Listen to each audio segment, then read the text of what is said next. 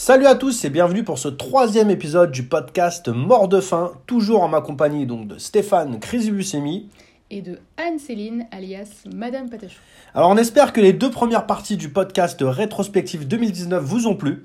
On va entamer tout de suite euh, cette troisième partie. Et euh, donc euh, on essaye d'avancer un petit peu plus vite, mais comme vous le savez avec nous, on est très bavard. C'est très difficile. Voilà. Euh, donc on va pas retergiverser 30 ans. On vous invite à regarder, les, à écouter ou regarder sur YouTube les podcasts précédents. Bah regardez, il n'y aura pas d'image, hein, mais bon, vous pouvez les écouter quand même. Et donc on commence tout de suite avec un film qui va pas. Je sais que les gens n'étaient pas forcément d'accord avec moi sur Twitter, mais bon, on s'en fout, on assume nos goûts. Ce film donc c'est Hellboy, réalisé par Neil Marshall. Alors Hellboy, c'est un reboot de la série de qui est à la base un comics écrit et dessiné par Mike Magnola, un grand monsieur du comics, Mike Magnola, en termes de dessin. En termes de scénario, j'ai plus de réserves. Je sais que les gens sont pas forcément d'accord avec moi. Les fans de Mike Magnola disent qu'il est super fort en scénariste. Moi, je suis pas, pas convaincu. Mais par contre, graphiquement, c'est un génie. Bref, ça avait déjà été adapté par Guillermo del Toro dans Hellboy 1 et Hellboy 2. Je crois que toi, le premier Hellboy, tu n'aimes pas du tout. Non, je suis pas fan des précédents Hellboy, effectivement. Enfin, surtout Non, le 2, tu aimes bien. Oui, mais Moins avec le temps. voilà. Voilà. Et euh, c'était des films. Alors c'est vraiment, c'était réalisé par Guillermo del Toro. Pour en parler rapidement, c'est des films. C'est un réalisateur Guillermo del Toro qui est très fort visuellement. Il, est- il a un vrai style. Mais ces films manquent toujours, je trouve personnellement, de consistance. Mm. Par exemple, Pacific Rim, pareil. C'est un film, c'est un gros fantasme de geek.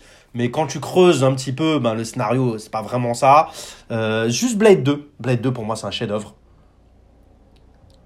Blade 2, tu vois pas? Non. Mais si, quand il tombe amoureux, Blade, avec Nissa et les- la fille vampire. Ah oui, exact, Ça, exact. c'est un grand film. Ouais, ouais, ouais. Et sinon, il y a plein d'autres films qu'il a fait. euh, Mais bon, bref, en tout cas, sinon, j'aime beaucoup son style de réalisateur.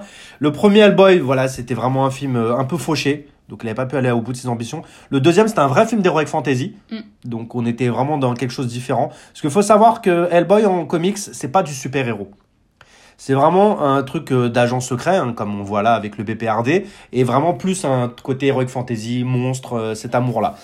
Bref, on a ce reboot qui est plus proche du comics, vraiment, parce qu'il y avait beaucoup de liberté qui était prise par rapport aux comics dans les Hellboy de Guillermo del Toro. Ça, il y a beaucoup de gens qui sont fans des films del Toro, ils s'en rendent pas vraiment compte. Et ce Hellboy-là, donc, euh, réalisé par Neil Marshall. Alors, Neil Marshall, c'est un réalisateur qui est capable du meilleur. Il a fait The Descent. Mm. Super film The Descent. Ouais, Qui a- vieillit très bien. On avait revu il y a pas longtemps. Oui, exactement. Et du pire aussi, parce qu'il a fait aussi, euh, c'était, je crois que c'était Centurion. Euh, je, je me confonds toujours le nom, mais je sais que je crois que c'est Centurion avec euh, Michael Fassbender, ton amoureux. Et c'était une merde sans nom, ce film. Bah, comme Captive State. On s'était, tu t'étais endormi, je crois, voilà. il n'avait pas été au bout. Il avait fait aussi Doomsday avec Rona Mitra, et qui était une icône euh, sexuelle, on va dire, hein, dans les années 2000. C'était une bombe atomique, mais qui a pris très cher avec le temps. voilà. Et euh, Doomsday, c'était une, une demeure. Voilà, c'était très mauvais. Et donc voilà, et ce Hellboy-là, alors nous, on a aimé. On a trouvé que c'était très comic books.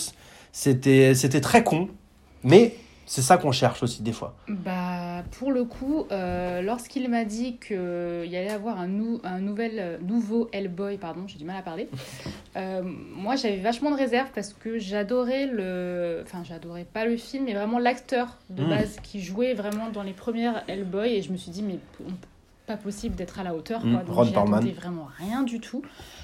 On est allé le voir, et alors là, mais grosse surprise, du gore, Oui, du grand n'importe quoi. c'est ça. C'est n'importe quoi, mais alors c'est génial. Bah, c'est assumé. C'est comme nous, on est fan de Robert Rodriguez. C'est du bordel suivre. C'est ça. Alors, c'est vrai que Hellboy, c'est particulier, parce que là, on vous en dit du bien, mais on a peur de le revoir. Ouais. Parce qu'on se dit, il y a des Enfin, films moi comme j'aimerais ça. bien, mais c'est plus toi qui as peur là. Ouais, mais il y a des films comme ça qu'on a, qu'on a revus. Par exemple, Aquaman, que tu avais adoré au cinéma. Ouais, que j'ai détesté après. et on l'a vu en, en Moi, j'étais plus mitigé sur Aquaman. Et euh, après, on l'a revu en Blu-ray. Et c'était euh, c'était une sombre merde, quoi, en fait, Bah, finalement. Aquaman, déjà, moi, quand j'avais vu les extraits au cinéma, je voulais absolument pas le voir. Je- Au cinéma, je devais être de bonne humeur, donc du coup. Oui, il y a des jours comme ça. Et après, non, ouais. Et donc, sur Hellboy, j'ai un peu peur de ça. Mais par exemple, il y a Mila Jovovich qui joue la méchante. Je sais que t'adores Mila Jovovich. Ouais, j'adore. que t'aimes beaucoup. Et moi, je sais pas, je sais pas trop ce que les gens cherchaient, mais comme elle disait elle-même, il y a eu du gore. Mm. C'est devenu très rare quand même dans les films grand public. Ouais. C'est rare, c'est très con, mais. Et pour quand je dis c'est très con, c'est pas une façon de dire ouais c'est nul donc c'est génial. Non, c'est que moi quand je vois Hellboy, j'ai envie d'un mec un peu con qui ressemble là, qui boit de la bière et qui va se bastonner contre des monstres. Il y a cette baston avec les ogres, il y a la chasse aux ogres. Par exemple où t'as les, les mecs qui sont attifés avec des têtes de cerf. c'est c'est n'importe quoi, mais c'est- comic books quoi. Ouais.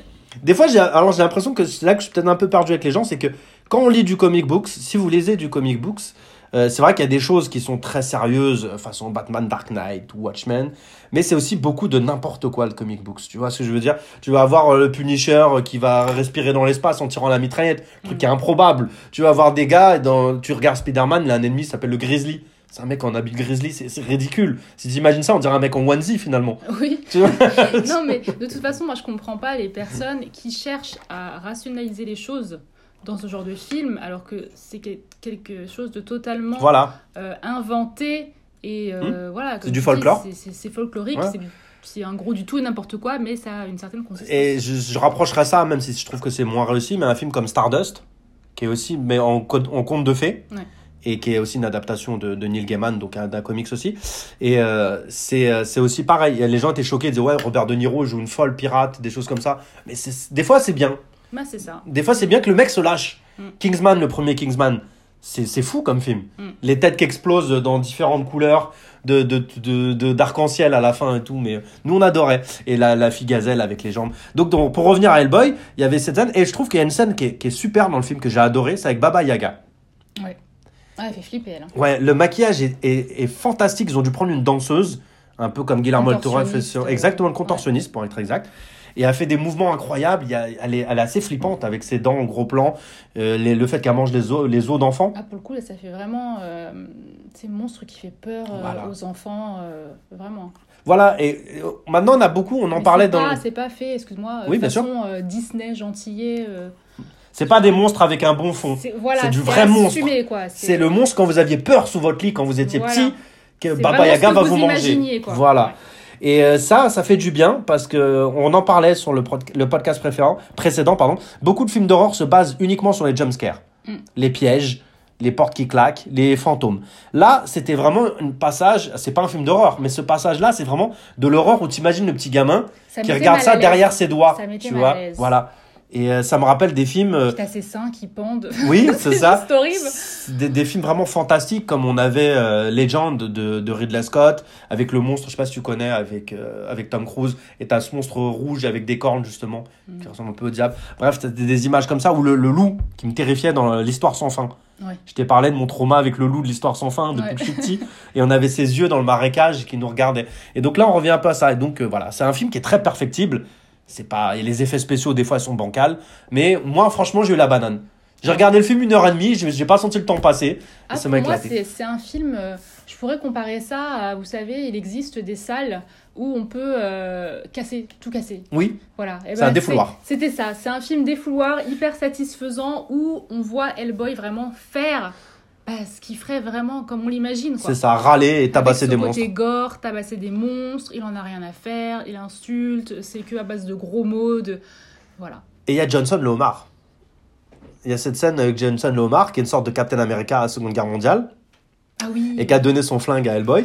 et de cette scène dans la Seconde Guerre mondiale avec Rasputin et où Johnson le homard vient, il l'avait viré des films de Guillermo del Toro Ouais. parce qu'il trouvait que ça faisait trop série Z et euh, il est là et moi moi moi voilà, c'est ça que je voulais voir dedans. Moi, moi, Johnson le homard, j'étais content. et là, là, là, le- il touche quelqu'un, il balance, il le fait exploser ou le, le fait fondre, je sais plus. Enfin bref, voilà. Nous, c'était une très bonne Très surprise. bon. Même si je pense que beaucoup de gens ne seront pas d'accord avec nous. On va enchaîner parce qu'on a passé du temps sur Hellboy. Ouais, presque 10 minutes. Donc voilà. Et euh, sur un film qui a été une semi-déception pour moi. J'ai aimé, mais je suis quand même un peu dubitatif.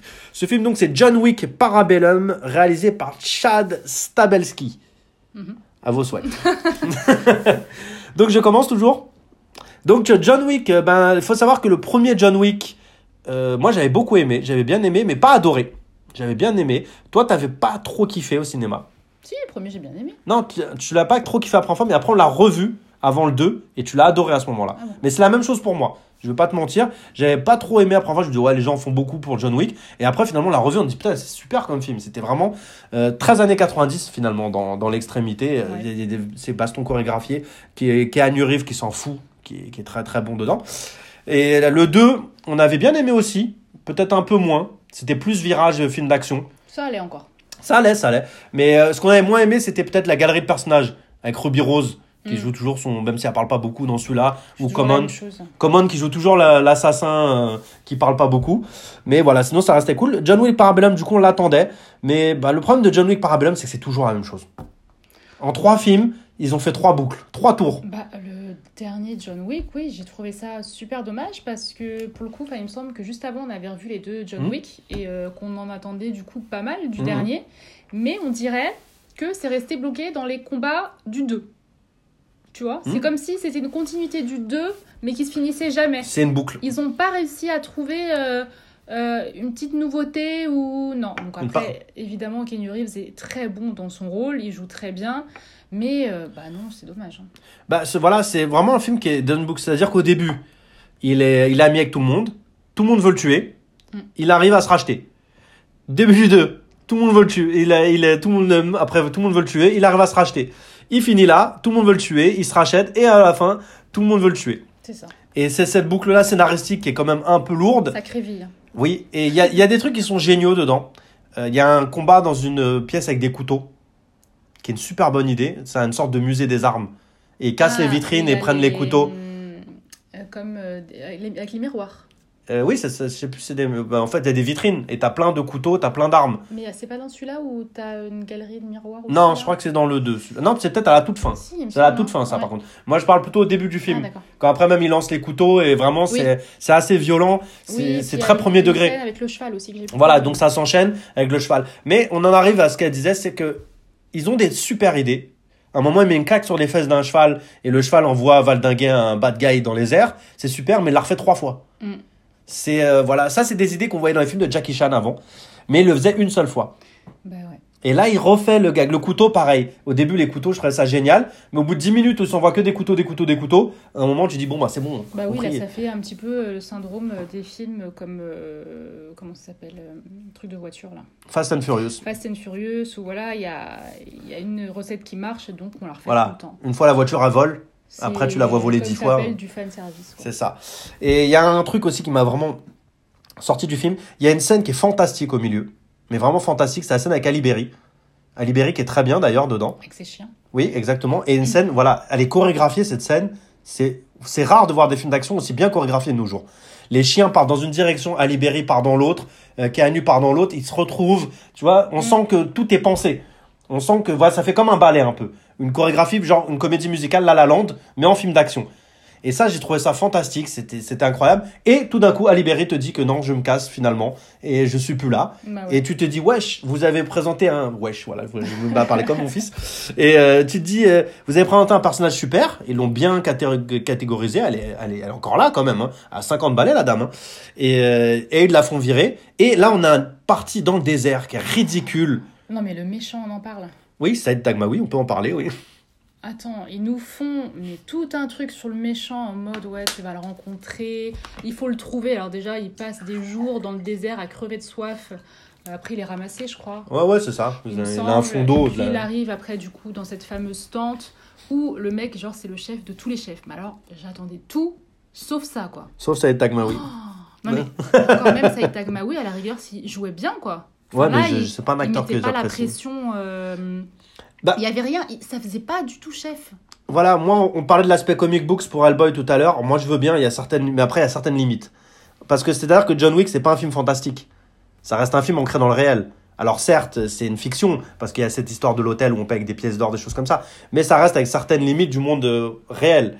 Et là, on a ce mec qui contrôle la mafia internationale de New York jusqu'à Bali, en passant par Moscou, depuis une tente au milieu du désert. Bah oui, pourquoi il est là C'est vraiment, le- je veux dire, un bédouin. je- il fait, il fait plus euh, le sous-chef du sous-chef du sous-chef. Ouais, voilà, voilà, et qui contrôle le, qui contrôle le marché des armes à Marrakech, je veux C'est pas bien. pour rien que dans certains films comme ça, justement, quand il parle du grand chef, bah, des fois tu le vois même pas. Parce que, Exactement, voilà. voilà, au moins ils osent pas le truc, mais là, non, j'ai pas compris. Voilà, le, le mec doit galérer à trouver le wifi, il arrive à bien contrôler tout le monde sur, sur Terre. Alors on va me dire, ouais, il a un téléphone satellite, truc comme ça, mais je dis, quel intérêt à être milliardaire pour avoir vivre dans une tente dans le désert avec du Oui, thé puis il lui fait couper son doigt, là. Oui, voilà, y des, des rites à la con. Ouais.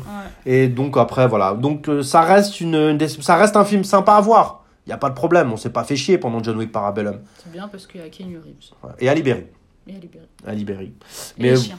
Et les chiens, oui, mais euh, les chiens très très bien. Les, chiens avec l'armure qui est euh, très très bonne idée. Mm. Voilà, très très très bis. Ciné- Oui, pour le coup, pour la bonne idée du film, ce que ça apportait, c'était vraiment à libérer ses chiens. Voilà. euh, ouais. Ouais, ouais, moi, c'est ce que j'en retiens finalement. Donc, on enchaîne avec une, une excellente surprise, un des films que j'ai préféré cette année et que j'attendais pas du tout pourtant. Ce film, donc, c'est Rocketman, réalisé par Dexter Fletcher. Mm. Tu commences, je commence toujours. Donc, Rocketman, c'est la bio, c'est le biopic sur euh, Elton John. Oui. Il faut savoir que nous deux, on est très fans des biopics. Souvent, on a de très bonnes surprises. Pas de Elton John. de Voilà, c'est ce que je voulais dire. C'est que, voilà, Elton John, moi, personnellement, et elle aussi, on s'est mis d'accord sur ça, c'est qu'on connaît pas trop finalement. Non. On connaît ses musiques, euh, I, I'm Still Standing, euh, des choses comme ça, you, le son de joue avec la gonzesse là. Enfin bref, je sais plus. Euh, Enfin, elle a fait plein de titres, elle a fait Rocketman, elle a fait plein de Oui, choses. voilà, mais c'est pas notre culture musicale. Non. C'est pas ce qu'on écoute. Moi, je connaissais très peu sa vie. C'est pas forcément notre génération. hein. Oui, oui, ouais, complètement. Oui. Quand euh, I'm Still Standing, c'est son dernier gros hit. Ou peut-être après, il y a eu le- la musique à la mort de Lady Di aussi, bien sûr. Encore jeune. hein. Et voilà, j'étais très petit, moi, personnellement. Et euh, bref, donc du coup, euh, voilà, j'ai rien contre Elton John à la base, personnellement, mais je ne me rendais pas compte de l'impact qu'Elton John avait eu sur le monde à ce point-là, en fait. Ouais. C'est vrai que nous, on est des, quand t'es petit à une certaine époque, tu te rends pas compte de, des choses, et euh, surtout qu'avant, il n'y avait, pas- avait Internet, donc c'était vraiment les fans qui suivaient ça. Moi, mes parents n'écoutaient pas Elton John, donc ça passait pas chez moi. Et donc, du coup, c'est une histoire, c'est bien, c'est un biopic qui est, qui, est, qui est validé par Elton John. Il a écrit le scénario, il était là pendant le tournage, donc du coup, il l'a fait de son vivant. Donc ça permet, contrairement à, à- au Bohemian Rhapsody, que nous on a adoré aussi, on a trouvé que c'était un super film, mais c'est vrai que les fans de Queen disent qu'il y a beaucoup de différences avec le réel. Ouais. Là, ça permet de rester vraiment ancré dans le réel. Mm. Et bah, le film est, est en plus super bien réalisé, parce que ce qui est bien avec Rocketman, c'est que la bande-annonce n'était pas vendeuse trop du film. C'est-à-dire qu'on voilà, on savait pas qu'il y avait des passages carrément en comédie musicale. Il y a certains passages très, qui se passent presque dans sa tête, qui sont faits de façon comédie musicale et qui sont très bien faits. Ouais. Le passage, par exemple, euh, où il commence à faire du piano pour la première fois dans un bar, et après on voit le- la, la mode rockabilly avec les sorties le samedi soir euh, dans les années 50, je trouvais ça super. Mm. Pourtant, je suis pas fan de comédie musicale, Non. mais j'étais non, vraiment non, vrai. et je suis pas fan des musiques d'Elton John. Et ben là, j'étais dedans, et j'ai trouvé que c'était voilà, c'était super. Ah, c'était On- passionnant. Ouais, et Taron Egerton, qui est un super acteur, on adore cet Mais acteur. lui, dans les biopics, il est vraiment très bon. hein. Mm. Il y avait aussi cet autre film euh, où il jouait un. Eddie the Eagle, du même réalisateur d'ailleurs. Ah, il était génial aussi. Très très bon film, Eddie the Eagle aussi. D'ailleurs, c'est ce qui m'a donné envie de voir Rocketman. C'est qu'il y avait Taron Bah, Egerton. il arrive à nous faire aimer des films euh, qu'on n'irait pas voir euh, de nous-mêmes, quoi. Hum, c'est ça. Ouais. Et voilà, et donc là, c'est- finalement, ce monsieur a une vie passionnante. Ça parle beaucoup aussi de, du fait de qu'il a été drogué. Il y a cette scène quand le film commence où il va à, à la réunion des, des, des drogués anonymes, finalement, pour aller se, se sevrer. Il est là avec son costume de scène. ouais, ouais. Et au fil du film, plus il dévoile, raconte sa vie, et plus il enlève des éléments. Ouais. Pour finalement redevenir lui-même. Mm. Parce qu'on apprend que c'est un timide maladif, il s'est, toujours détesté. Il se trouvait trop gros, Trop il se trouvait moche. Mm. Voilà, et juste dans la musique, il... et en plus, il était gay à une époque où c'était difficile de l'admettre. Et donc, Oui, du coup, il... soucis avec sa mère aussi. voilà, exactement. Et donc, et son père surtout. Son Ouais. père qui l'a abandonné et qui l'a- qui a, qui a jamais cru en lui, finalement. Et puis même sa mère, même si elle reste, bon, les rapports sont pas. Oui, oui, ils ont des rapports conf- conflictuels, quoi. C'est, un fils à maman, mais d'une mère qui est pas aimante comme on pourrait l'imaginer d'une mère, quoi. Et qui est assez égoïste. Assez détaché. hein. Exactement. Et donc voilà, moi après, j'ai dit beaucoup de superlatifs sur le film, mais vraiment, ça- moi, ça m'a pris, ça m'a touché. Ah non, moi je suis entièrement d'accord avec toi, j'ai rien à ajouter, c'était vraiment très très bien comme film. Et c'est- c'était un beau film, et Ouais. c'était touchant. Ouais. Et quand on apprend à la fin, quand on voit qu'enfin, sur ces dernières années, pas dernières années, parce qu'il est toujours en vie, Elton John. Oui. Pour une fois, d'ailleurs, ça fait plaisir. Oui. Souvent, on finit un biopic. Moi, par exemple, moi, un biopic qui m'a marqué, en plus, Bohemian Rhapsody, c'est Imitation Game, sur Alan Turing, que je connaissais peu aussi, l'inventeur finalement de l'ordinateur, euh, du concept de l'ordinateur, qui a décodé le code Enigma, et qui était très triste parce que finalement, ça l'a fini tout seul. euh, vraiment, son nom avait été sali, euh, ces conneries-là. Que là, on voit à la fin, Elton John a réussi à re- ressortir de ses anciens démons, il est sorti de la drogue, il vit en couple, il est heureux, et ça fait plaisir. Mm. Tu sors et t'es content, tu Oui, te c'est dis. une bonne fin. voilà, tu dis malgré que la pu, voilà, il, il est, il vit en retrait, mais il est heureux. Mm. Il est enfin heureux. Ouais. Que Bohemian Rhapsody finissait sur ça, mais on sait que malheureusement. Freddie Mercury est mort Ouais, du ouais. sida après. Il a eu quelques années C'était heureuses. une fin euh, assez triste. euh, Voilà, c'était doux amer, c'était c'était- c'était dur quand même. Et là, voilà, je trouve que c'est un film qui, qui met vraiment de la, de la joie. Et même si t'aimes pas Elton John, tu as envie de mettre le son à fond et de kiffer. De regarder les chorés, de kiffer cette ambiance-là. Et pour une fois, on peut le citer, la, la VF était très bien. Oui, la VF était très bien, j'ai rien à en dire. Ouais. Pareil, voilà. Donc, ça euh, m'a pas marqué, donc euh, oui. Souvent dans les biopics, c'est difficile parce qu'après ils chantent. Donc on a le changement de voix Oui, entre les deux tons. Il chante en anglais, puis Voilà. après le français. ouais. Donc voilà, super film Rocketman, vraiment conseillé. On enchaîne. Ah, tu voulais rajouter peut-être quelque chose sur Rocketman Non, j'avais dit que j'avais rien à ajouter, que c'était. euh, D'accord. tout à fait d'accord. Si je prends trop la parole, n'hésite pas à me couper surtout. Euh, on enchaîne, parce que là on a enchaîné avec les films qu'on a aimés, euh, mais après ça a été des déceptions sur déceptions. C'était l'été, on approchait de l'été, on était au mois de juin, donc tous les blockbusters, la série d'été. Ça a commencé avec Godzilla 2, Roi des monstres, réalisé par Michael Dougherty. Oh là là. Et voilà, je pense que son rôle là veut tout dire. Ouais, ça, c'est un film euh, qu'on va voir surtout parce que euh, on a un de nos deux fils, euh, l'aîné, qui est très fan de tout ce qui est monstre Godzilla, de dinosaures, enfin particulièrement Godzilla, Mont Fuji, etc. Mais bon, moi déjà, je suis pas du tout fan de Godzilla et celui-là, je, je vais te laisser la parole parce que honnêtement, je m'en souviens pas vraiment. Ben, c'est, j'ai pas aimé déjà Godzilla 2. Pour moi, c'est un des pires films que j'ai vu cette année. Mais vraiment, c'était très très, c'était pénible en fait comme film. Mm. C'est un film qui est, voilà, le terme genre de film, t'as l'impression que ça dure une C'est ça, voilà, c'est pénible. Ouais. C'est, il y a des films qui sont pas bons, mais euh, genre Escape Game, c'est pas bon. Si tu regardes, tu dis c'est mauvais, mais c'est pas pénible à regarder. Là, c'était une souffrance. Et comme a dit, s'il y avait pas notre grand-fils qui était là, lui qui, a, qui a- je crois que même quand il a pas trop apprécié, je crois. hein. Mais bon, Ouais, bref. ouais. Et s'il était pas là, on serait sorti de la salle carrément. Ah oui. Je pense qu'on serait sorti. Et il faut savoir déjà, alors que moi personnellement, j'ai un, un rapport doux amer avec Godzilla, c'est que j'étais très fan du Godzilla japonais quand j'étais petit, mais vraiment très très fan. J'adorais les costumes, les kaiju Ega, tout ça. J'en ai vu quelques-uns grâce à mon oncle, à qui je passe une dédicace à tonton Daniel, qui m'a montré notamment le, le fils de Godzilla en VHS. Super film. Il m'a fait mon éducation cinématographique et comics. hein. Et donc du coup, euh, moi j'ai ces souvenirs-là. Le, ensuite, dès que ça arrive à Hollywood, le Godzilla de Roland Emmerich, tu sais, où il bouffe le poisson, là, quand il court dans New York, c'était à chier déjà. Mhm. Avec P. Diddy qui chante, euh, c'était vraiment très mauvais. Euh, ensuite, on a eu Godzilla de Gareth euh, Edwards, qui était nul à chier, où tu voyais Godzilla et il disparaissait dès qu'il se passait quelque chose. Avec Elizabeth Olsen. Film euh, Godzilla où il n'y a pas Godzilla. voilà, Elizabeth Olsen qui faisait de la figuration. On se... Elle est au téléphone, je crois, tout le temps dans le film. Et il y a aussi le héros de Kikas aussi, pareil, qui, qui, qui court. Enfin bref, de la grosse merde. J'y croyais un peu plus à ce Godzilla 2, je vais pas mentir, parce qu'on voyait le- la bande-annonce, on voyait qu'il y avait plein de monstres qui arrivaient. Donc je me disais, ouais, ça va le faire quand même. Il y a- King Ghidorah, il y a Mothra. positif dans ce Godzilla, on le voit pas mal. On le voit plus. Mm. on le voit plus. C'est un film Godzilla qui s'appelle vraiment Godzilla, pas pour rien.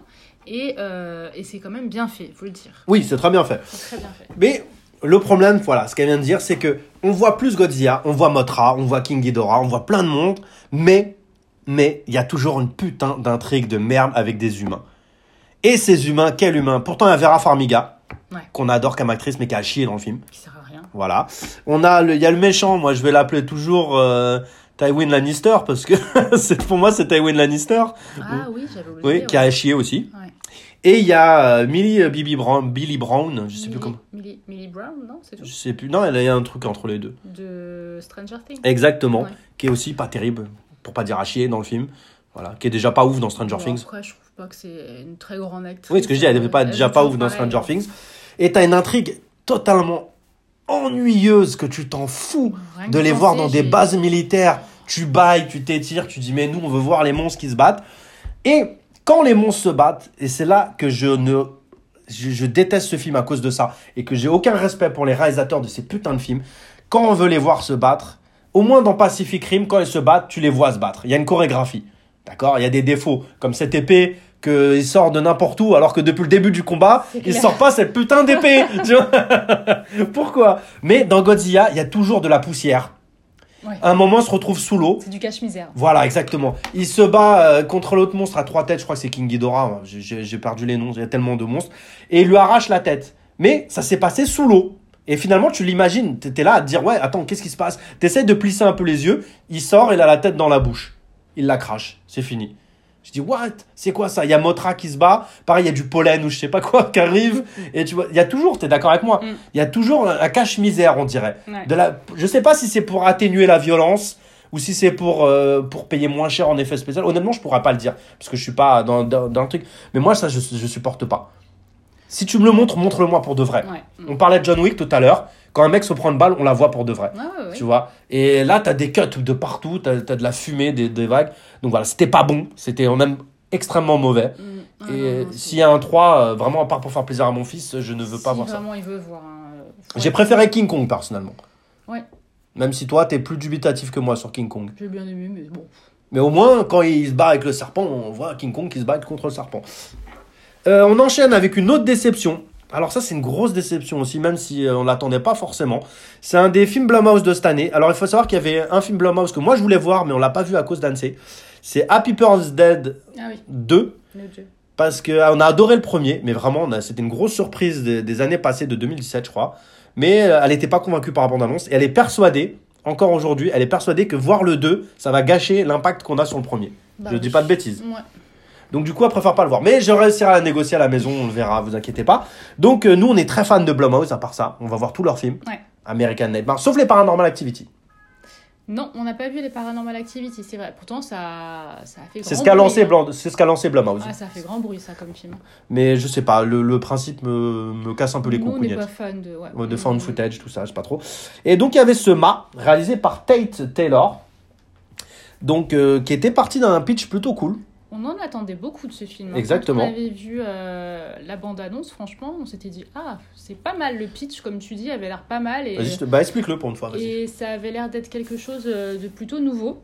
Donc l'histoire, euh, bah, c'est une, euh, c'est l'histoire de Ma. Donc c'est une, une bah, c'est même pas une maman, enfin c'est une dame d'un certain âge Oui. qui euh, se prend d'amitié, on peut dire, avec des jeunes. Et euh, en fait, elle est très solitaire, donc euh, elle veut faire des fêtes avec eux, elle leur achète de l'alcool.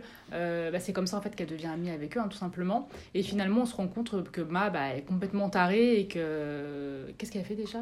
Bah, après, elle, Elle est, elle est stalk. Elle, est les stalk. mais pourquoi elle. Parce que finalement. parce qu'elle a un trauma quand elle Ah était jeune. voilà, elle a un trauma quand elle était jeune, justement, voilà, qu'elle a été bah, terrorisée et que tout le monde se moquait d'elle et que personne ne voulait être son amie. Et elle aimait un gars Qui est le père d'un des qui est gamins. le père d'un des enfants et en gros, voilà, elle a fait une vengeance sur le long terme euh, pour repousser sur Ouais. le. Et la- et l'actrice qui joue Ma, c'est une actrice que on aime bien de base. C'est une actrice de second rôle. C'est une- presque une figurante. Oui. Elle joue toujours Voilà. des petits rôles. Elle a pas de rôles principaux, mais oui, elle est. Mais je trouve que c'est- c'était vachement. euh, c'est c'est prometteur en fait de la voir dans ce rôle-là parce qu'elle fait- elle peut vraiment faire une tête flippante quand elle Mhm. le veut. Ah oui, j'ai rien à dire quoi sur. Oui. Ouais, mais bah encore une fois, on a été déçus. Bah, ça revient à ce que je disais tout à l'heure sur les films d'horreur et pourquoi on a aimé Hellboy. C'est que ça, c'est un film à encéphalogramme plat pour moi. Mm. C'est que c'est un film où il y a deux battements par minute. Ils ont un pitch, l'idée est sympa, mais il se passe littéralement rien pendant le film. C'est ça. Et toi, tu sais qu'il va se passer quelque chose parce que tu as été voir le film sur les promesses du pitch et de la bande-annonce. Ouais. Mais ils veulent étirer l'intrigue au maximum. C'est un truc qui. Une tension qui fonctionne pas parce que tu sais que ça va craquer. Mm. Si tu sais pas que ça va craquer, peut-être que ça peut fonctionner Oui, comme si tension. t'en doutes pas, oui. Voilà, mais tout le monde le sait. Rien que l'affiche déjà, il y a marqué en gros Ma et après, je sais pas, elle va vous, elle va vous rendre la vie Bah, ouf, un truc ça. ça, mais encore une fois, j'ai été déçue par le fait que elle se met en amitié avec ces jeunes, elle leur achète de l'alcool, tout ça, machin, parce qu'elle veut se venger de son enfance. Non, c'est bon. Oui, oui, c'est Trouver clair, autre chose. Ça. ça. aussi, c'est pareil. Le pitch de base Carrie. bon, voilà, mais finalement, ça finit toujours par euh, ces, euh, ces problèmes d'enfance. Alors, je dis pas que personne n'a problème d'enfance, ça, ça pas du tout, mais euh, un petit peu plus d'inventivité. Enjoy Phoenix euh, Origins. N'importe quoi. Plus sérieusement, je vois ce que tu veux dire et je suis d'accord parce que dans les années 70, on avait Carrie, super film Carrie, mais c'était immédiat. C'est donc cette fille qui avait des pouvoirs, qui étaient latents en elle, et ça explose à la fin quand l'humiliation est trop haute et ça, ça finit dans le bal de l'horreur. Voilà. Et c'est, justement, tu t'y attendais pas. Le film est très lent, Carrie. Mais les 15, la, la fin, tu dis waouh, c'est, c'est incroyable. Ça, ça m'avait fait flipper. hein. Voilà, parce que c'était c'était Ah ouais. une tension qui était vraiment l'encéphalogramme n'était pas plat. Mm. C'est une tension, un rythme lent, mais pas un encéphalogramme plat. Que là vraiment se passe rien. Ben c'est ça, et puis moi ce que je reproche encore une fois, parce qu'on on vous expliquait dans le premier podcast que nous on était très fans de films d'horreur de base, c'est vraiment un genre de film euh, qu'on qu'on adore, mais euh, ils ne savent plus inventer des choses, même si là c'est Blumhouse, t'as quand même toujours un truc de fond qui va faire penser à autre chose d'avant, ou alors ils vont refaire un ancien film au goût du jour, ou voilà, Mhm. il y a plus de- n'y a plus de surprise. Et c'est vraiment dommage parce que là, on tapate pour aller voir ce film-là en te disant Ah, regarde, euh, c'est une, euh, une daronne de 40 ans, euh, euh, elle est complètement tarée. Ouais, mais euh, bien sous tout rapport au voilà, final, bien les sous gens tout qui- rapport, à la cool. etc. Mm. Mais finalement, euh, Bah non, c'est une histoire comme une autre, quoi. Oui. Puis t'as sa fille qui est enfermée à la maison aussi. Oui, c'est ça. C'était pas, pas super crédible Elle en la plus. drogue et tout. Ah, la, la gamine elle peut ouvrir la porte, mais, Mais oui. finalement elle l'ouvre pas. C'est ça, elle met une barrière en haut à l'étage pour enfermer sa fille. Et puis t'as une des gamines qui vient chez elle un jour et t'as la gamine qui passe le bras Ouais. pour ouvrir la serrure. Je dis non mais on va se foutre la gueule du monde à. C'est des trucs qu'ils peuvent pas. Ça, Je tu peux dire, pas. tu- Elle est quand même pas con la Bah gamine. oui, quoi.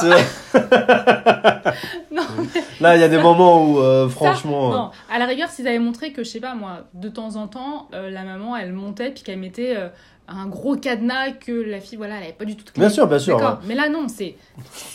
Autant pas la mettre la barrière. juste- d'un petit machin, quoi. Autant tu dis sors pas de ta chambre et ça un revient au bébé même. qui risque de tomber dans les Bah escaliers. non. Et, il y a, y a, et tout ça pour qu'au final, bon là c'est un spoiler, mais bon, vous avez prévenu avant. Et tant pis, je rigole. Et donc à la fin, ça part vraiment en couille, mais dans les dix dernières minutes. Où là il y a des scènes de torture extrême. Mm. Mais du coup, c'est des scènes de torture extrême, mais qui fonctionnent pas parce que c'est trop radical. Mais oui, puis pourquoi Voilà, c'est ça, c'est pour ça c'est trop venger- radical. Elle veut se venger déjà. Pourquoi elle se vengerait sur euh, Le trauma les est pas ouf non plus en Je veux plus. dire, c'est quand même vachement dégueulasse, quoi. Ouais. T'as eu un trauma, tu te venges sur des, des, des gamins Mm. qui finalement auront le même trauma que toi, au lieu de se venger sur le, Oui, le père directement. exactement. Bah, elle s'est vengée sur le père aussi, parce qu'elle l'a tué, je crois. Ou elle a tué sa meuf. Oui, il a voulu l'inviter au restaurant. mais Elle l'a empoisonné, c'est ça Mais après, il a, il a vu que. Oui, c'était pour la menacer quoi en fait. Oui, C'était pour ça. la menacer et après elle l'a empoisonné, je crois. C'est ça, Ouais. enfin, Mais bon, dans tous les cas, c'est. Et voilà, c'est très violent à la fin, Mm. Mais c'est très bref. Donc du coup, ça fonctionne pas parce que voilà, comme a dit, rien. le- voilà exactement le rapport, il est pas empathique, même pas une seule seconde. Dans Ouais. Carrie, comme on dit, elle pète un plomb, Mm. mais tu te dis tout le monde aurait des pouvoirs, elle aurait pété un plomb pareil. Une humiliation pareille, euh, t'es une pauvre gamine, tu veux juste vivre ta vie tranquille. Voilà, t'as Et- pas d'empathie pour cette personne. Voilà, c'est ça. Exactement. Tu, Tu peux pas avoir. Tu, tu veux qu'elle crève justement. Bah ouais, tu, dis, mais elle est juste qu'une salope. en fait. Ces enfants, eux, ils ont rien fait. Tu dis, elle est juste tarée. Bah ouais. Les enfants, surtout que en plus, les enfants sont très sympas. Oui. Ils sont même Non. ils sont très cool. Tu vois, sont- C'est juste des jeunes, euh, voilà. quoi. Ils sont très cool, quoi. Je veux dire, ils ont pas de problème. Donc voilà, Ma, vraiment très décevant. Bah non. Non, bah non, bah non, bah non. Euh, ensuite, un autre film décevant. C'est décevant, même si on l'attendait pas trop parce qu'on se doutait qu'il allait être décevant. Ce film, donc, c'est X-Men Dark Phoenix, réalisé par Simon Kinberg. Alors, faut savoir, X-Men Dark Phoenix, ça marque la fin de l'ère des films X-Men. Parce que maintenant, la Fox a été rachetée par euh, Disney. Donc, euh, Marvel ont récupéré les droits des X-Men au cinéma. Donc, c'est plus des films indépendants du MCU. Ils vont faire revenir les X-Men et les mutants dans l'univers Marvel actuel. Et ils vont faire un reboot complet. D'accord? Tous les personnages vont être recastés, tout va être recommencé à zéro. Donc, il doit finir avec ce X-Men Dark Phoenix. Il faut savoir que la saga X-Men, ça a quand même euh, duré pendant pas mal de Ah films. oui, ça fait, ça hein. combien? Ça fait 7 films. Plus 3, Ça plus 3 Wolverine. Il y en a eu pas mal. Hein. Ouais, c'est ça. Mm. Donc, il y a 7 films en comptant Dark Phoenix, plus 3 Wolverine, donc ça fait 10 films. Et il y a à boire et à manger, mais globalement, quand même, l'expérience X-Men de la Fox, c'est des excellents films. Les deux premiers X-Men sont super, ils sont top. Les, ensuite, euh, le 3, moins, beaucoup moins. Ouais, moi, je suis très mitigée sur les X-Men. hein. Ah bon? T'aimes pas X-Men 2 Bah Mais si, si, non, on mais je veux dire, oui, les premiers. Mais je veux dire. euh, Ah oui, ce que j'ai dit, c'est à boire et à voilà, manger. Je, Ouais. je suis mitigée, Ouais. quoi. Après, on a eu le reboot First Class. Ça a vachement été poussé, poussé, poussé, X-Men quand même. Voilà, mais First Class était très bon. Oui, First Class. C'était très bon. Euh, pareil pour Day of Future Past, avec Wolverine qui voyage dans le temps. Celui-là était génial. Apocalypse, moins. Ça commençait un peu à sentir le roussi avec Apocalypse. Là, on sentait que ça tirait un petit peu. Exactement. Et ils avaient un chant du signe qui était fantastique, qui était Logan. Ouais. Super film, Logan. Ah bah. Vraiment, euh, là, c'était très bien. Ils auraient dû s'arrêter là. Ouais. Ils auraient dû mettre un stop. Donc, du coup, les, les X-Men qui ont été recréés l'équipe après étaient nettement en dessous. Mm. Parce qu'on a. Alors, aide-moi pour son nom. Sansa Stark, c'est. Oh là, je sais plus, j'ai un trou. Tu la suis sur Instagram Ah pourtant. ouais, mais. euh, Enfin bref, vous voyez de qui on parle. Et bref, euh, qui joue euh, Jane Grey.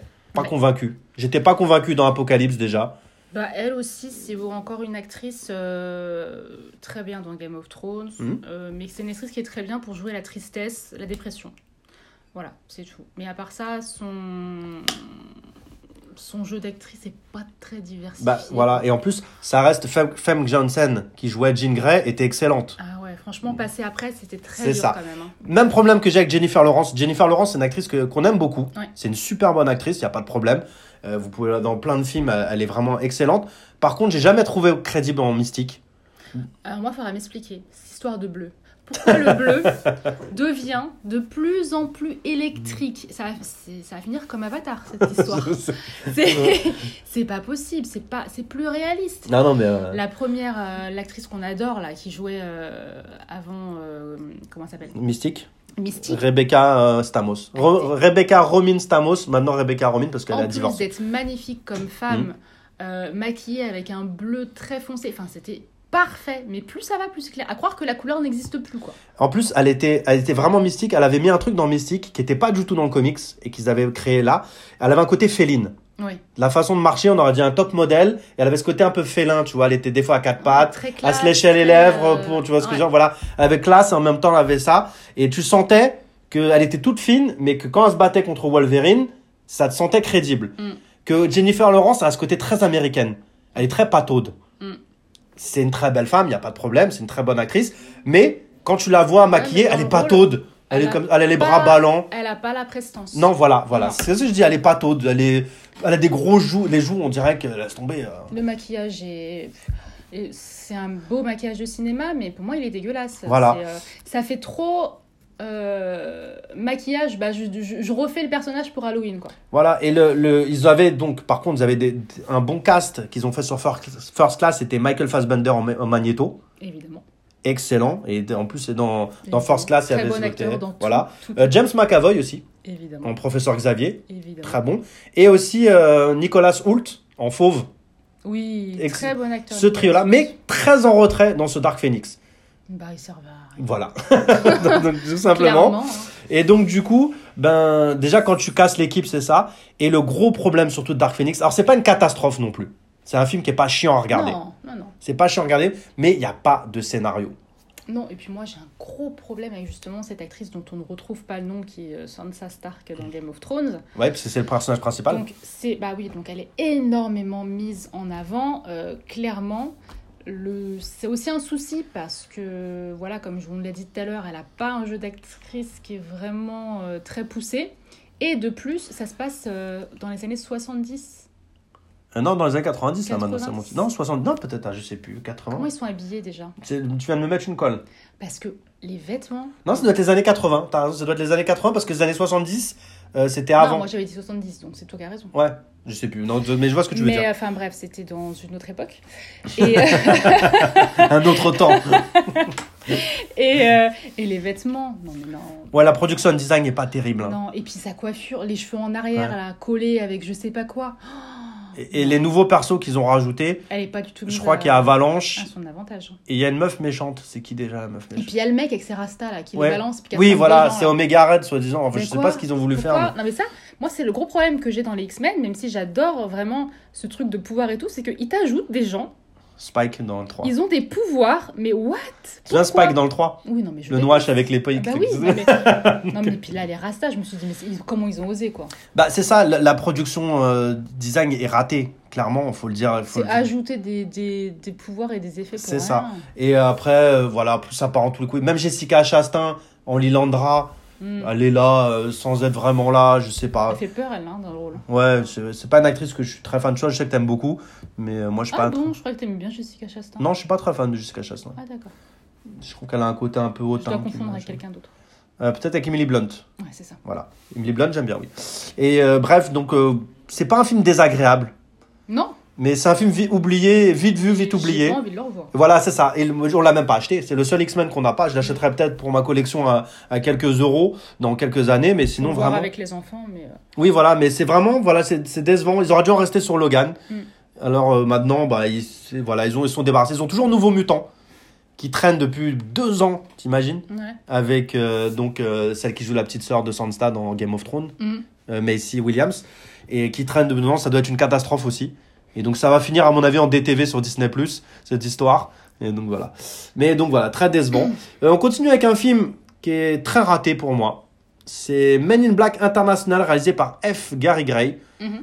Donc euh, bah, il faut savoir que Men in Black, c'est une série qu'on apprécie plutôt. Il y a, du, il y a à boire et à manger. Ça va. Le premier Men in Black. exceptionnel, mais c'est sympa. Alors, le premier Men in Black était pas ouf, mais il y avait des trucs cool dedans. Bah, déjà l'univers qui était construit était bien. Oui, puis Will Smith, quoi. Oui, ça, il, était, il était bien dedans. Euh, le 2, hormis Rosario Dawson, je t'avoue que je me souviens de rien dans le film. Euh, non, je... oui. Mais je me souviens que c'était mauvais. Le 3 était bien. Le 3, il y a cette intrigue avec Josh Le Brolin. 3, il y a C'est Josh Brolin. restaurant chinois Ouais. Ouais. Et après, Voyage dans le temps. Ouais, et Josh Brolin joue Tommy Lee Jones ah, oui, jeune. Et celui-là était, était très bien. Donc voilà, on attendait Men in Black International un peu. Alors moi, j'avais double truc parce que F. Gary Gray, c'est un réalisateur qui, qui a fait Friday. Mhm. Donc j'adore Friday. Mais en réalisateur lui-même est à chier. Après, il a fait Braquage à l'italienne, qui était euh, vraiment sympa, mais vraiment pas pour sa réalisation. Il a fait plein de, plein de naftons. Et il a fait le, le dernier euh, Fast and Furious, je crois, que nous, on n'a pas vu. On n'a pas vu, non. Il nous intéressait pas. Mais le duo là était joué par Tessa Thompson, Mhm. qui est une actrice dont Anne-Céline est vraiment fan. Moi j'aime beaucoup aussi, mais elle est vraiment fan. Et Liam Hemsworth, euh, Chris Hemsworth, pardon, pas Liam parce que Liam est à chier. Euh, Chris Hemsworth, donc, qui est un très bon acteur, donc Thor, et qui est très très drôle, parce que nous on a adoré le, le reboot de Ghostbusters, on trouve ça un très bon acteur. Et là, par contre, ça matche pas.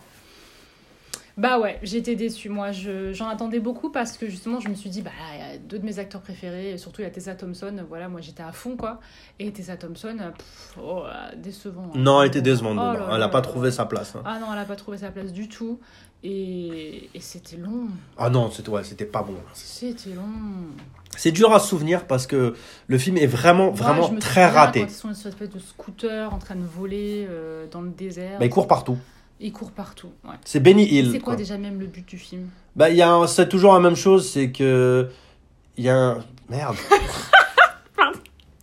Il y a un portail dans la Tour Eiffel Exact qui doit amener une invasion extraterrestre. Exact. Et il y a un lavage de C'est cerveau. vrai, tout en haut de la tour Eiffel, ouais. Ils ont pris la place de père spirituel de Chris Hemsworth qui est joué par Liam Neeson, qui cachetonne. Oui. Et voilà, il y a cette histoire-là. C'est Et ça. comme tous les films américains où il y a un climax dans la Tour Eiffel, genre Rush Hour 3, c'est de la merde. Je sais pas ce qu'il faut, tout le budget part dans la location de la Tour Eiffel, Ah ouais, non, mais... mais c'est vraiment. Arrêtez de louer la tour Eiffel. hein. Ah ouais, mais c'est vraiment hyper poussif comme film. Là, j'ai même pas envie d'en parler en fait. C'est comme euh, Godzilla 2, c'est un film pénible, c'est qu'il n'y a pas d'histoire. Et comme a dit, même, les acteurs ont même pas l'air de s'amuser. Non. On se demande s'ils ont vu. bah, on se demande pas, ils sont venus pour le Ils cachet. Ils ont été fouettés pour. Voilà, c'est ça, ils sont venus pour le cachet. Tu sens que c'est un film qui est pas bien réalisé. C'est la structure du film est pas bonne, tu vois, tu vois. Même R.I.P.D. qui est pas un bon film, c'était plus fun que ça, tu vois, Ouais. tu vois. Euh, mais là, franchement, il y a rien, c'est pas drôle. C'est de la ressucée des épisodes précédents. Comme tu dis, il y a le truc du scooter. Ouais. C'est le même truc que la voiture. Ah oui, non, mais Sauf ça, que ça, ça aurait pu être bien, mais le duo euh, qui, qui match dans. Dans Thor Dans Thor. Matche ne- pas là. Ne matche pas là. Non, c'est vrai. Comme quoi, hein, il y, a, il y a plein d'éléments. Mais moi, je pensais qu'ils allaient retrouver un peu leur verve euh, de Thor euh, Ragnarok, où ils étaient très bien ensemble. Ouais. Mais là, non, pas du tout. Donc non. Je pense qu'ils ont accepté le film pour euh, passer un peu de temps ensemble. Ils doivent bien s'entendre, j'imagine. Oui, Mais- ils avaient fait une interview, on avait entendu. Ouais, tu vois, donc euh, tu regardes leur story Instagram et ils étaient, ils s'amusaient bien, mais nous, quand on a regardé le film, on s'est pas amusé. donc voilà, on va passer sur ça parce que m'a saoulé. On va aller sur un film qui a été une bonne surprise, qui a été très mal reçu aussi par les critiques, mais que nous, on a bien aimé, comme Hellboy. C'est Child's Play, réalisé par Lars, Lars Klevberg. Larve. Larve. ah bah Child's Play, donc c'est le, le, re- le remake reboot. Remake, c'est un remake de, de Child's Play, donc le, la Chucky, la poupée de sang en français. Quoi? Ah, tu rigoles au film, je crois que tu te foutais de ma gueule, ma non. prononciation. Donc moi, à la base, j'aime beaucoup Chucky. C'est une série que, que j'aime beaucoup. J'ai fait découvrir sur le tard. Bon, tu connaissais déjà. Oui. Mais je, je sais pas si tu connaissais, t'avais vu les films, ou si tu connaissais que l'imagerie de Chucky. Non, que l'imagerie. Voilà. Et donc, du coup, euh, c'est une série qui a eu beaucoup de, de remous, de changements. C'est devenu une grosse série B. Et la, la fiancée de Chucky est un, est un super bon film. Et elle, il y a eu ses suites après. Bon, le dernier de Chucky était pas bon. Non. Dans l'asile dans l'hôpital, voilà. Il était pas Il était pas, bon. Nul, mais il était pas ouais, il y avait deux, trois trucs euh, sympas, mais il était pas bon.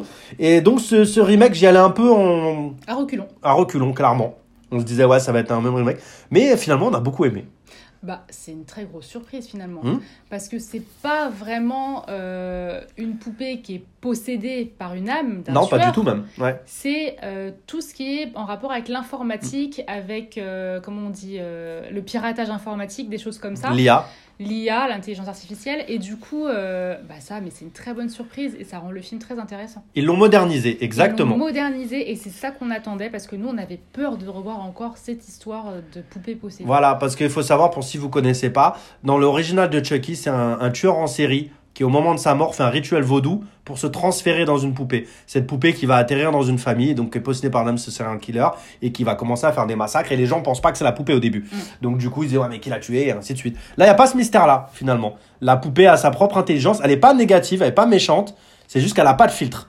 Le, le mec dans l'usine On- Voilà, il s'est fait engueuler, il a voulu Voilà. se venger, et donc il a piraté la poupée, il a mis, euh, en gros, la Aucun filtre. Il a mis aucun filtre, Voilà, voilà. de Donc, comportement. pour les enfants, donc du coup, la poupée elle est en roue libre, mais totale. C'est ça, et c'est le jouet de, de Noël phare, et ça montre une, une femme, une mère célibataire pauvre, Qui n'a pas d'argent. qui travaille en caissière, et quelqu'un lui renvoie le SAV, lui ramène et dit ouais votre poupée, euh, j'en veux Elle plus. est défectueuse. C'est ça, comment elle s'appelle Elle a les yeux qui s'allument en rouge. Exactement. C'est quoi le nom de la poupée? Ah, je sais plus par contre. Et voilà, et c'est genre une poupée, vraiment le, le truc qu'on a Genre tous. le best-seller de Noël. Voilà, c'est je suis votre meilleur ami. Et c'est le modèle obsolète, parce qu'il va y avoir la version 2.0 qui doit sortir à il y ce a aussi des versions qui sont sorties en, en format genre nounours. euh, Voilà, c'est ça. C'est là dérivés. qui doivent sortir après, justement. Et donc, du coup, cette poupée arrive chez ce gamin-là, et sa mère, est, elle, elle sort avec une espèce de connard, Mm. clairement, qui maltraite l'enfant. Alors, elle, elle a juste envie de se taper le mec, et elle s'en fout de ce qu'il pense. Elle est pas méchante. Donc, lui sympathise avec le, le voisin qui est flic, hein, Ouais. et qui, qui vit chez sa mère. Il sympathise, et va se passer plein de trucs. Et donc, du coup, comme on a ce ce gamin de banlieue, et du coup, le gamin traîne avec ses copains, et lui montre la poupée, et lui apprennent des choses. Genre de dire des gros mots, ou de, de dire ça là c'est pour Et Tupac. puis la poupée euh, veut vraiment devenir meilleure amie. Ouais, avec, c'est euh, ça. Il y a des petites chansons et tout. Enfin, c'est vraiment, Oui, euh, là, sa chanson You are my sunshine. You are my best My, friend. my best friend, voilà. You are my best friend. Et avant de tuer quelqu'un, il chante ça. Et il y a ce, vraiment ce décalage qui est très drôle. Et euh, il y a aussi ces, ces passages où, par exemple, à un moment, il va poignarder quelqu'un. Moi, cette phase, elle nous a tués. Et il, il regarde le mec avant de le poignarder et il lui dit Celle-là, c'est pour Tupac. C'est- c'est la punchline du C'est film. ça, parce qu'en fait, il copie tout ce qu'il voit, ce que ce soit à la télé, trucs comme ça. Genre, il, à un moment donné, à un moment donné, pardon, il regarde un film d'horreur et euh, Chucky est fasciné, quoi. Il voit du sang. Et il voit que les gamins fasciné. adorent. Les gamins qui regardent donc, adorent. Il se dit que si son meilleur ami trouve ça drôle, eh ben, il va tuer des gens pour, euh, pour lui rendre Exactement. Donc il y a ce rapport à la violence qui est pas mal aussi Mm. à montrer parce que finalement c'est c'est un film qui est très drôle. Moi je trouvais que c'était très drôle. Qui il y a un peu de gore. Il y a des passages. Il y a, oui, la tête- il y a, la, il y a une tête qui finit dans le vide ordure. Ouais, ouais. Ouais c'est ça.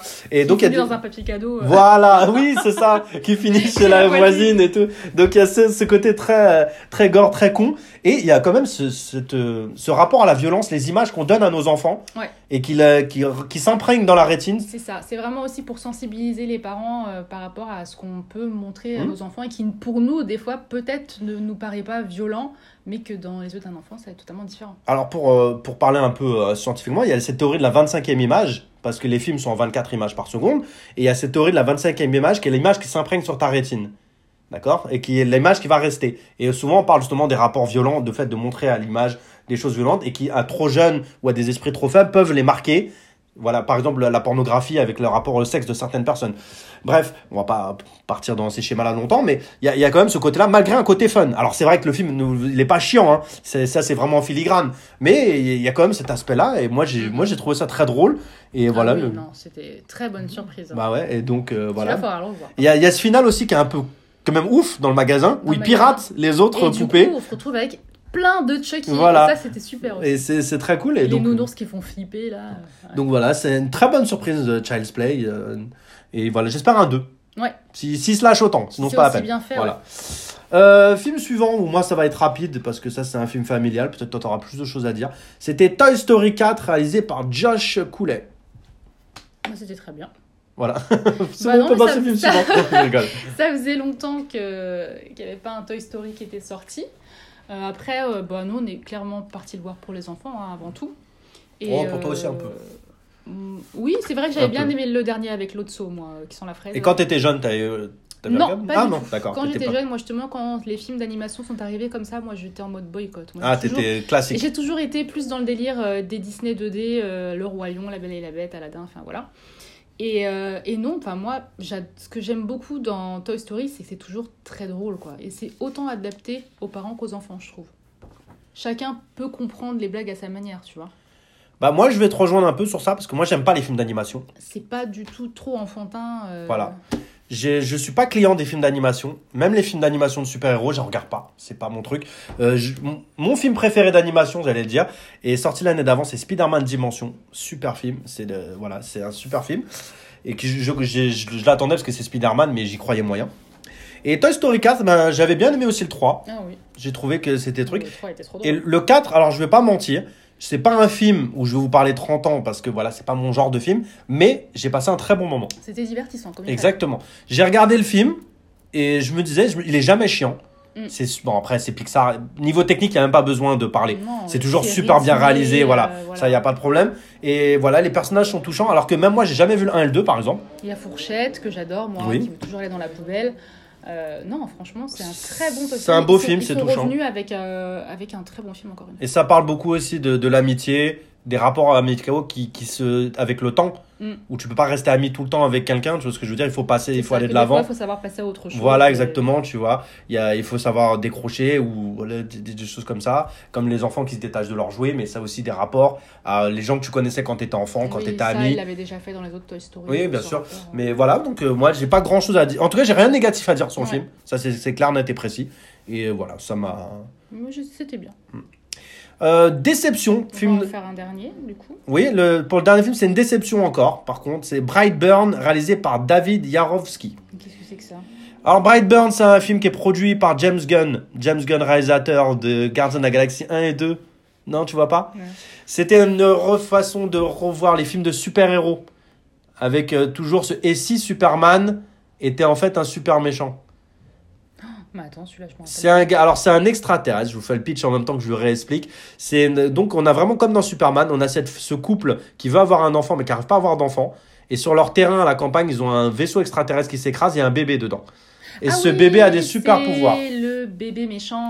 Exactement. C'est ça. Et donc du coup, euh, ben ce gamin est élevé par une famille aimante, il y a pas de problème. Il y avait un beau potentiel pour celui-là. Mais voilà, et il est venu pour conquérir la Terre en vrai. Mm.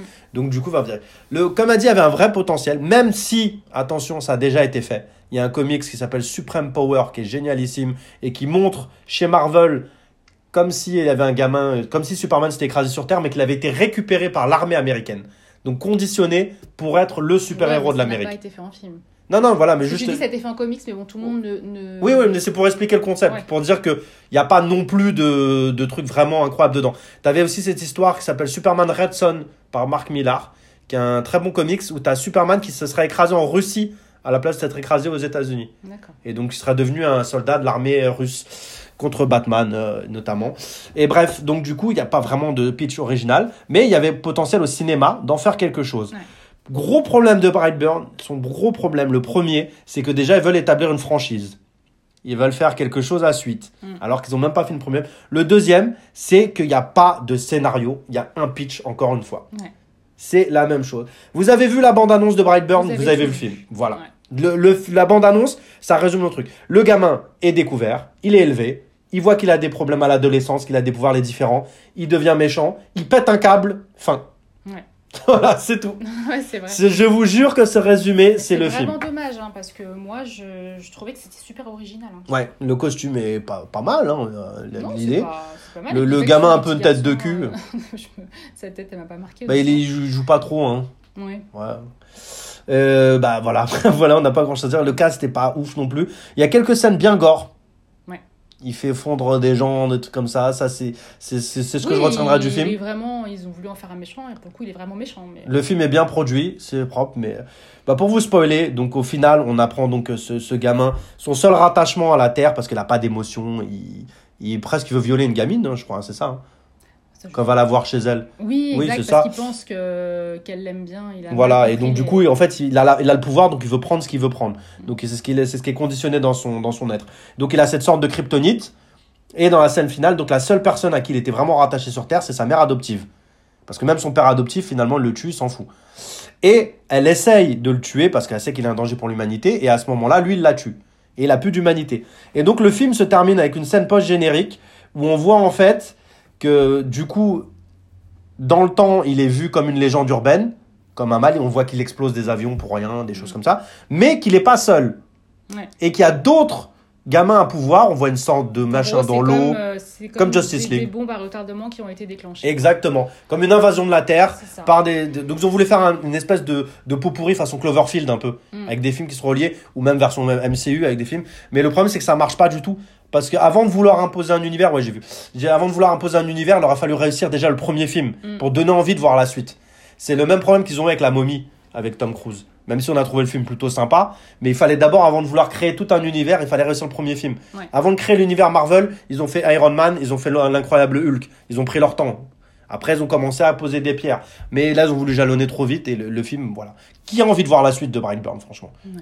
Le film est déjà pas réussi. On va s'arrêter là du coup parce qu'on arrive presque à la fin Hmm. du temps.